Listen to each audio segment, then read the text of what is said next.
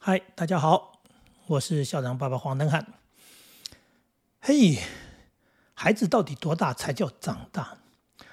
我身边有个朋友，我看着他孩子长大，这孩子是个女孩，她小时候她练跆拳，呃，一个女孩子练跆拳还蛮蛮辛苦的，因为她也不是有特别好的运动条件，但是她去上了课学了以后，她就很认真的做这件事情。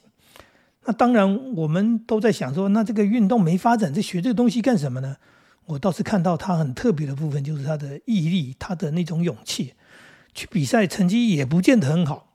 后来再长大一点，问他说：“你那么喜欢跆拳？”他说：“没有。”那没有，你为什么会不放弃？哈，愿意继续下去？他说：“他觉得他学一件事情，希望能够学出一点。”有什么样的一个结果，不是半途而废？那既然这样的话，那请问你在跆拳当中，你到底学到什么，得到什么？他说：“因为打不过人家，常常被打，在这个逆势当中，在这个挨打的过程当中，其实他体会到很多，他觉得他被磨练了很多。天啊，一个小孩，大概就在小学阶段到国中阶段这一段时间，他的跆拳的生涯。”他不是国手，他没有成为这个厉害的高手，他几乎常常就是一个挨打的对象。但是他说他体会很多，学到很多。当然，这样的人很特别，特别到什么？他国中的时候成绩也还不错，呃，问题是要考高中的时候，学校老师当然是呃希望他能够去考高中，他竟然坚持说他不要念高中，他要念高职。老师 觉得很不可思议，找家长谈话说：“你这孩子成绩还可以啊，他可以走升学的路线，路路线嘛，哈，那为什么要去读高职呢？这不是自暴自弃吗？”这是老师的一种想法。嗯，我们现代的升学主义当中常常都是这样的。结果父母亲说：“我们尊重孩子的想法，我们觉得我们的孩子他可以自己选择，自己决定他要的是什么。”老师气的都哎不想讲话，当然后来对这个小孩子的成绩这个压迫性当然就降低了，因为反正他他要去念高职嘛，而且这个高职是一所他选定了，他要去念餐饮，这个餐饮，然后这是一所私立的高职，他的目标哈，简单说根本就不用读书就可以进去的学校，哎，成绩很差都可以进去，呃，在一般人的心目中就是那是一所烂学校。不，一个烂学校怎么会吸引这个孩子呢？他说：“因为这个学校有餐饮，而且他知道这个学校的设备很好，餐饮设备很好。呃，他坚持要走这样的路。父母亲也顺着他了哈，因为觉得孩子既然那么有想法，他爸爸在他到学校去的时候，回家来继续又跟他谈说：‘你可以不要读这个学校吗？我觉得好像很丢脸呢。’呃。”那一路载着人去，然后去到看到那个学校，然后看到那个学生的那种样子样貌啊，觉得根本就不是一个读书的地方。你可以就哎，明年再念算了，今年就别读了哈。就孩子还是坚持，十五岁的孩子，他的坚持可了不起的。我要讲最让我感动的地方是说，他每天早起哎，开始做早餐，为全家人做早餐。为什么？他说，因为我学餐饮。所以我要练习，那而且这是属于我的专业，所以跟他爸爸妈妈说，你们要吃的自然一点，吃的健康一点，丰富一点，所以不要随便吃，我来做。所以他每天早上五点半起床，为全家人做早餐，然后再去上学。天哪，十五岁的小孩，怎么有这种孩子呢？啊，所以你说孩子到底几岁长大？有人的孩子到了念大学，都还把衣服从学校里面背回家，呃，就是平常住在学校嘛，那放假就把衣服哎整袋背回家叫妈妈洗，呃，四四年大学自己没洗过衣服，很多这种小孩啊。可是人家十五岁的小孩竟然为全家做早餐，理由是我要练习，理由是我希望你们健康。他是这样在长大，那读这么一所。听起来叫做名声不大好、很烂的学校，可是他读得很好。为什么读得很好？因为他认真嘛。那老师就难得在这种学校里面教到这种努力认真的孩子，所以他就得到特别的关爱。所谓特别关爱，就是老师愿意教嘛，对不对？你愿意学，我就愿意教。所以他在班上就是属于有一点特别了，因为老师对他愿意哎特别教他，为愿意哎给他机会。那因为这样的人，他就产生另外一个状况。寂寞，什么叫寂寞呢？大家都跟你不一样啊，你是极为少数。然后你去到那里，很多人是来混个文凭啊，或者要被爸爸妈妈逼来读书，然后又不爱读书，那就随便那个哎不用什么读书的学校。所以很多这种同学，嗯，聊天，我跟他聊天了，他说他觉得去学校很奇怪，大家也觉得他很奇怪，因为人家就没有要来学习，啊，你那么认真学习干什么？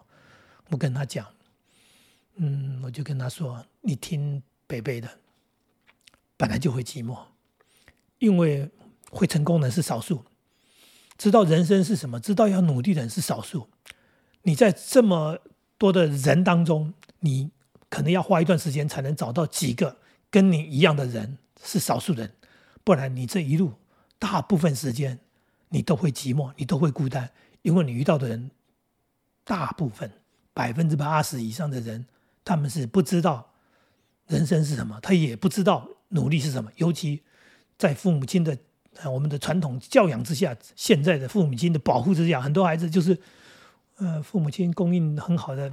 衣食住行，反正我就吃喝玩乐，啊，等长大再说。其实等长大，到底哪天才长大呢？人家四五岁长大了。所以呢，他这三年高职念是一所私立的烂学校，但是他因为很认真，他也学了很多，他成绩很好，参加比赛各方面。接着他就念了很好的技术呃学院，他念到高雄餐饮去了。去到那里，一样认真努力，更棒的一个机会，更棒的环境，让他成长的更快速。那离家好远啊，因为我们桃园这边到高雄还真有一段距离，所以他就必须在十八岁的时候离开家，单独的到高雄去。可是他让父母亲非常放心，因为就是这么勇敢的人，这样一个独立的人，他即使去到那么遥远的地方，他都会把自己照顾得好好的。当然，认真的学习是最重要的事情，对他而言，这就是他的人生的目标，他想要的，他很清楚。所以呢，一样得到老师的喜爱，然后得到这些他们还有那种记忆是，就是那种厨师级的那个大厨的来教教学的那种老师，哦，那超超喜欢他的，呃，因为他那么认真的，呃，他那么有兴趣，那么热情的投入，所以呢，包含后来就开始。出去外面打工，呃，假日出去打工，因为人家想要他嘛，所以老师就会介绍他去，那又做得好。所以即使他在还没毕业之前，他已经有这个工作的能力。然后我们讲的不是赚钱，而是确实也赚了一些钱，因为，哎，就是人家想要这么样的一个人才，在还没毕业之前，已经工作在等着他。为什么？人家就在挖角啊，餐厅饭店就来挖角，说你可以到我们这边来上班吗？这样的一个小孩。讲小孩已经不小了，因为就看着他长大，已经大学毕业，已经就业了。可是刚刚讲那十五岁的那一段时间，刚开始那段时间呢，是超乎呃很多大人的想象，一般父母的想象，包含他们那个国中老师的想法，就是你为什么不读书？你为什么不考高中？呃，你是自暴自弃。他不知道这孩子不是自暴自弃，他根本不懂。因为不好意思说，因为老师走的路也蛮窄的，很多老师就是读书读书，后来就当了老师，就这样而已。那社会上呃很多的不同的行业、不同的工作，事实上他就是没做过嘛。他如果做过，他就不会在这边当老师了。所以多数老师的呃社会经验也蛮缺乏的啊，蛮缺乏的情况之下，嗯，他用一个标准，他用一个我们的升学标准在看孩子的时候，其实啊还蛮错误的。这个孩子他不是要靠读书。他是知道他想要什么东西，啊，不简单。十五岁，像这样的人多不多？其实我刚刚讲了，是少数没错。但是你的孩子是不是？我的孩子十六岁的时候，就是高中一年级的时候，他去参加一个冬令自强活动。那为什么要去参加冬令自强活动？读高中不是为了考大学，不好好读书，还搞东搞西。哎，他参加的没错，就是呃新闻争议很大，一直在讨论的，叫做救国团。啊，他去参加救国团不是要救国，是是参加救国团的冬令自强活动。他说：“爸爸，我想去参加这个活动。”我说：“很好啊，出去看看世界不同，不要整天都关在课本、关在家里嘛，出去走走。台湾虽然不大，但是很多地方确实没去过。那去交交朋友，不要只有学校里面的朋友。”他说：“爸爸，我要去参加大雪山登山队。”我说：“哇，你登山队，对他要去看雪。”他说：“因为台湾不下雪，他想去山上看看那一种大雪纷飞、满山遍野白雪的那种感觉。很特别，很浪漫。是啊，应该要去啊，去了，回来啦，哇，开心吗？好玩吗？什么开心好玩？差点死掉！哇，为什么？因为登山队是一种磨练，背着背包一直走，一直走，不停的走，不断的走，就是走。前面的人走，后面的人跟着走，腿酸了，腿痛了，人家还在走，你能哭吗？你能投降吗？你能放弃吗？当然有人放弃，但是我儿子说。他绝不放弃，因为他觉得他要忍耐，因为他觉得他是一个大男生，他不是一个小孩子，所以他已经长大了。他认为他高中生，他长大，他应该去面对，应该去忍受，应该坚持，走回来了。哎，走回来当然很棒，哎，棒在哪里？就是没有放弃嘛，啊，没有投降嘛。重点是他回来跟我讲说：“爸，人生的输赢在于。”意志力在你的脑袋里面，你说放弃就结束了，你说投降就结束了。当你不放弃，当你坚持，你会发现人的潜力竟然这么强。他学到的是，你以为要死掉了，但是人没有那么容易死掉。对你以为走不动了，其实你的脚还会动。他说：“爸爸，我的脚完全没感觉，但是我走回来了。”这是一个十六岁孩子的体验。这孩子长大了。因为他在这个体验当中，他知道有很多的事情，就是能不能做到，关键在于你的脑袋里面，你自己心里的那个力量很大，你愿意吗？哎，你要吗？哎，那你很清楚嘛。所以吃苦耐劳常常是这么一回事，并不是真的叫孩子要去吃苦。谁喜欢孩子去吃苦？可是遇到苦的时候，你能不能熬得过？遇到困难的时候，你能不能翻越过去？这就是最最最重要的一件事情。人生不会都顺遂，人生难免遇到挫折、遇到困难、遇到一些说实在，人就是一个比赛了哈。就说，这么多人，那有些人能够翻得过去，有些人就卡在这里。所以，我刚刚已经说了，少数人没错，百分之八十的人做不到，只有百分之二十的人，他们能够。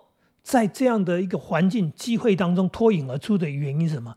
那个特质，那个心理能力来自于什么？第一个小朋友四五岁了，他说他是练跆拳道，练到让他非常能够吃苦耐劳。他练跆拳不是为了要打冠军，不是要拿奖牌，而是在练跆拳的过程当中，他觉得他不断的在对打当中遇到那么强的对手，然后他挨打，他挨打，然后他撑得住，然后他知道。